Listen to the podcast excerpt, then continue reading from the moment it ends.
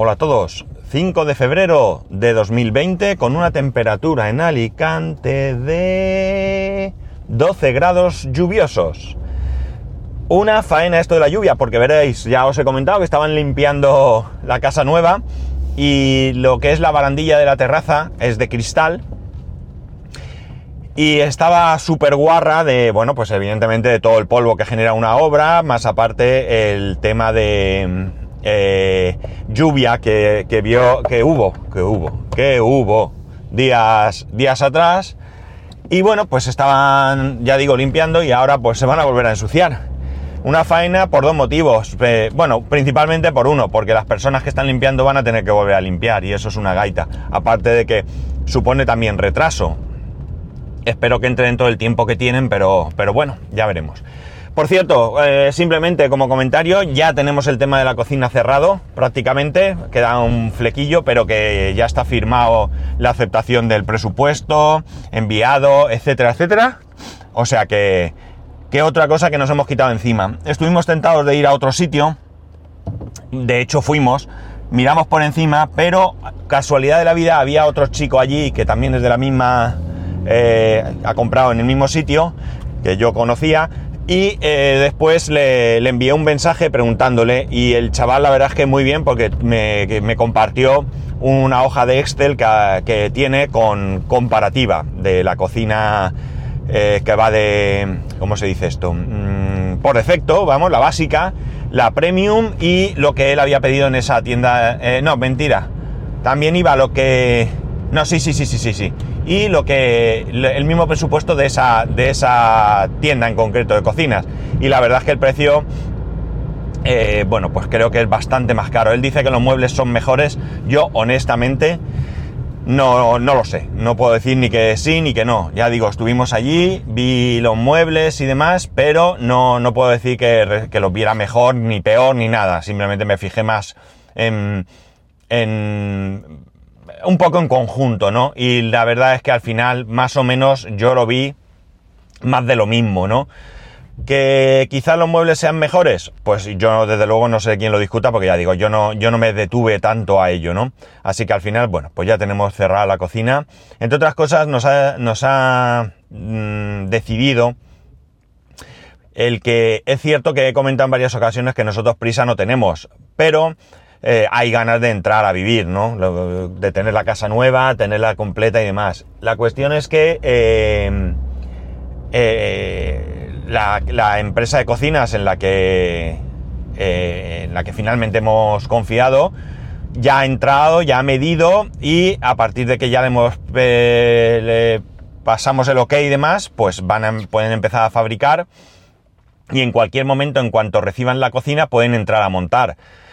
Con lo cual la cosa eh, ya tiene su marcha. En el caso de eh, empresas que no sean la que la, la, cooperativa ha decidido, eh, no pueden, han entrado a medir también correctamente, o sea, esto es correcto, o sea, es cierto, perdón, madre mía, cómo estoy. Pero no pueden empezar a montar hasta la entrega de llaves.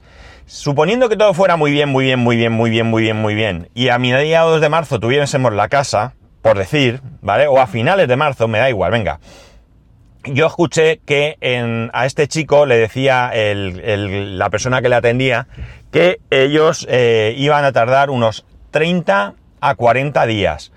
Con lo cual, eh, bueno, pues nos meteríamos allá para mayo o así. Y bueno, pues honestamente, nosotros ya tendríamos las llaves, podríamos ir a ver la casa todos los días si quisiéramos, pero no podríamos entrar a vivir.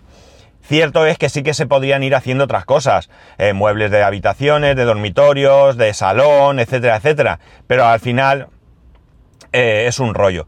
Y luego los electrodomésticos en este eh, sitio que hemos decidido, la verdad es que los precios que nos han pasado son muy buenos, muy buenos, muy buenos, ¿eh? Y, y eso sí que lo haríamos allí sin ninguna duda. Entonces, ¿qué ocurre? Pues que al final unos de un sitio, otros de otro, se tienen que poner de acuerdo, eh, no tiene por qué pasar nada, pero puede ser que uno diga es que yo no he acabado, el otro tiene que ir ya, es que no te los puedo guardar, es que eh, eh, esto tenía que ser así y no es así, yo qué sé, rollos. Aquí lo hacen todos los mismos, con lo cual mm, entiendo que tiene que ir mejor. Si a eso unimos lo que os he dicho, que el precio es bueno, francamente bueno, de la cocina, eh, pues oye, y que lo que hemos elegido nos gusta, por supuesto, porque si no nos gustara, evidentemente no estaríamos hablando a- eh, ahora de esto, eh, estaría, o estaría contando otras cosas, pues no tengo, no tengo más que, no tengo más que- que- que pensar, ¿no? Ya está hecho. Ayer, ayer fue por la mañana, mi mujer me llamó del trabajo y me dijo, bueno, yo he pensado esto, esto, esto. ¿Tú qué dices? Pues honestamente, yo pienso lo mismo.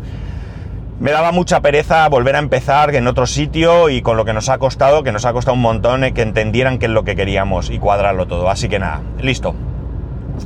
Y otra cosita que quería contaros es que, bueno, eh, no sé si sois oyentes de eh, Bacteriófagos. Es el programa de Carmela en eh, FM en el que habla de bichos. La verdad es que es súper, súper interesante. Tengo que reconocer que a veces me pierdo en lo que cuenta porque mis conocimientos de biología están enterrados allá en lo más profundo de mi cerebro y hay veces que habla de cosas que me quedo un poco perdido, pero en el conjunto eh, está muy bien explicado para, para gente pues como yo, que sí, que estudiamos en su momento biología en BUP y COU, eh, creo que en COU también, ¿no? No recuerdo muy bien, en BUP, ¿no? Bueno, no sé, eh, en bachiller y que no hemos vuelto a tocar de biología nada. Y lo digo porque eh, ha grabado un... Es que me parece imprescindible que en cualquier tema que nos preocupe, ir a fuentes de mucha solvencia. Y para mí Carmela creo que tiene solvencia. Habrá otros científicos que estén en otra posición, en algunos casos, pero en general creo que tiene eh, eh, el- respaldo suficiente como para que yo confíe en lo que ella me cuenta, ¿no? Y la verdad es que, a ver, perdonad, porque voy a poner el aire acondicionado, porque la verdad es que ha subido un gradito 13, pero tengo calor aquí dentro del coche. Bueno, la cuestión es que es muy importante. El caso es que el último episodio habla del coronavirus. Eh, creo que es un tema eh, muy, muy actual, ¿no? Todos conocemos qué es lo que, lo que se dice en los medios de comunicación. Me parece muy, muy interesante porque eh, evidentemente ella nos da una visión realista. Eh, no es que le quite importancia, sino que nos eh, da eso, como he dicho, una visión realista, es decir, que nos hace ver exactamente de qué va y qué tenemos que hacer, ¿no? Y creo que es muy importante porque no creo que la desinformación, el amarillismo, el, bueno, querer vender, pues eh, nos favorezca en nada, ¿no? y es curioso porque eh, yo le he dicho a mi hijo que si quería escucharlo, no por el coronavirus, sino porque en un momento dado ella eh, propone las medidas de prevención, que son medidas básicas que deberíamos de tomar todos eh, continuamente sin necesidad de que haya ningún coronavirus, ningún, ni ningún otro virus de ningún tipo que, eh, que nos anime a ello, ¿no? Como es el hecho pues, de lavarse las manos, asearse, de, medidas de higiene, etc. Mi hijo, como buen niño, pues cada vez que le decimos, eh, venga, que a la ducha, protesta. No, no quiero ir, no quiero ir. Acaba duchándose, pero hay un ratito ahí de, de tensión, ¿no? De queja, vamos, de protestar. Eh, no es que sea un cochino, es un niño, todos los niños les cuesta. Y además, eh, bueno, pues siempre tiene algo que hacer que le resulta infinitamente más interesante que eh, ducharse, ¿no? Para él ducharse es una pérdida de tiempo. Y es tiempo que no puede ocupar en, pues, eh, jugar, ver la tele, eh, hacer manualidades, lo que sea que le apetezca en ese momento, ¿no? Y por eso quería que lo escuchase. Y me mola la curiosidad de los niños. Me parece increíble esa curiosidad que tienen eh, por, por saber, ¿no? Porque yo eh, se lo he comentado, le he dicho tal, y me ha dicho que sí, que quería oírlo. Y cuando hemos llegado al cole, eh, ya os he comentado que yo aparco pues, un poquito lejos de- del cole, exactamente a cuatro minutos andando, ¿no? Eh, andando, no, subiendo escaleras, es lo único malo. La cosa es que, eh, bueno, pues ha ido escuchando con suma atención y cuando hemos llegado al cole, eh, he parado el coche digo, bueno, luego seguimos o tal. Y me ha dicho, no, quiero oírlo, ponlo en el móvil, lo escucho por el camino. Quedaban cinco minutos. Con lo cual, bueno, pues le ha dado tiempo prácticamente a escucharlo. Al final ya quedaba un minuto, ya se estaba medio despidiendo en el último minuto. Me ha dicho que luego terminaba. Pero me mola eso de que no quiere, no quiere dejar de escuchar eh, eh, una cosa como esa que le llama la atención, porque ya, eh, evidentemente, la parte de hay que lavarse, yo le he mirado por el espejo retrovisor como diciendo, ¿lo ves? ¿No? Pero realmente a él le ha interesado el tema, ¿no? No sé hasta qué punto ha entendido todo, ¿vale? No lo sé simplemente por eso, porque es un niño, hay una parte que estoy seguro que no tiene ni idea de qué va, porque no la tenía yo, y y él no ha estudiado nada de biología todavía, con lo cual, pues toda esa parte que ha empezado a hablar de, bueno, pues ni, me atrevo a repetirlo, eh, se habrá quedado igual, pero en el conjunto lo ha entendido todo eh, y me parece muy interesante, como digo, esa curiosidad que tienen los niños. Así que si vuestros hijos os muestran curiosidad por algo, eh, darles el gusto de resolverla. A veces nos ponen en un brete, lo sé, sobre todo el mío tiene eh, casi nueve años ya y en breve va a empezar a hacer preguntas incómodas que ya veremos cómo salimos de ellas, ¿no? Y cómo se las explicamos. Bueno, sí que sé cómo se las vamos a explicar porque mira, por suerte mi mujer y yo tenemos muy claro que hay que explicarle las cosas como son.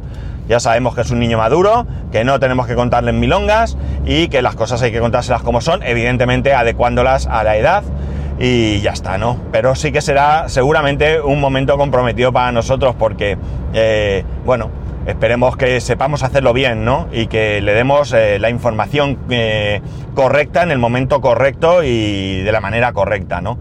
Pero bueno, todos los que tenéis hijos ya sabéis lo que es eso y los que los tenéis mayores, pues más todavía porque ya habéis pasado por ahí, ¿no?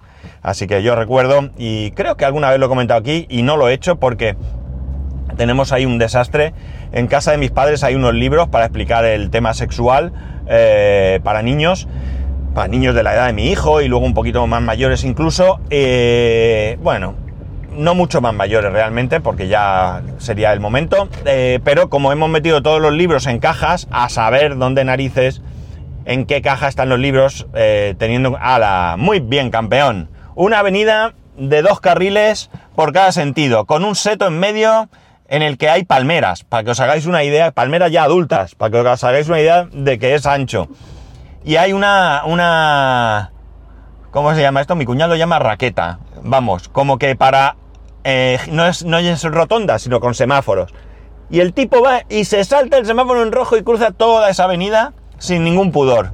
En fin, ¿para qué? Luego pasa lo que pasa. Bueno, pues lo que decía, que, fomentar la curiosidad de los niños. Eh, eh, es importante que ellos sepan, eh, bueno, pues que lleguen a saciar esa curiosidad. Ya digo, a veces es complicado. cuando mi hijo me preguntó qué era la brecha espaciotemporal, me puso en un grandísimo apuro. Porque, entre otras cosas, ni siquiera yo tengo clarísimo de qué va eso, ¿no?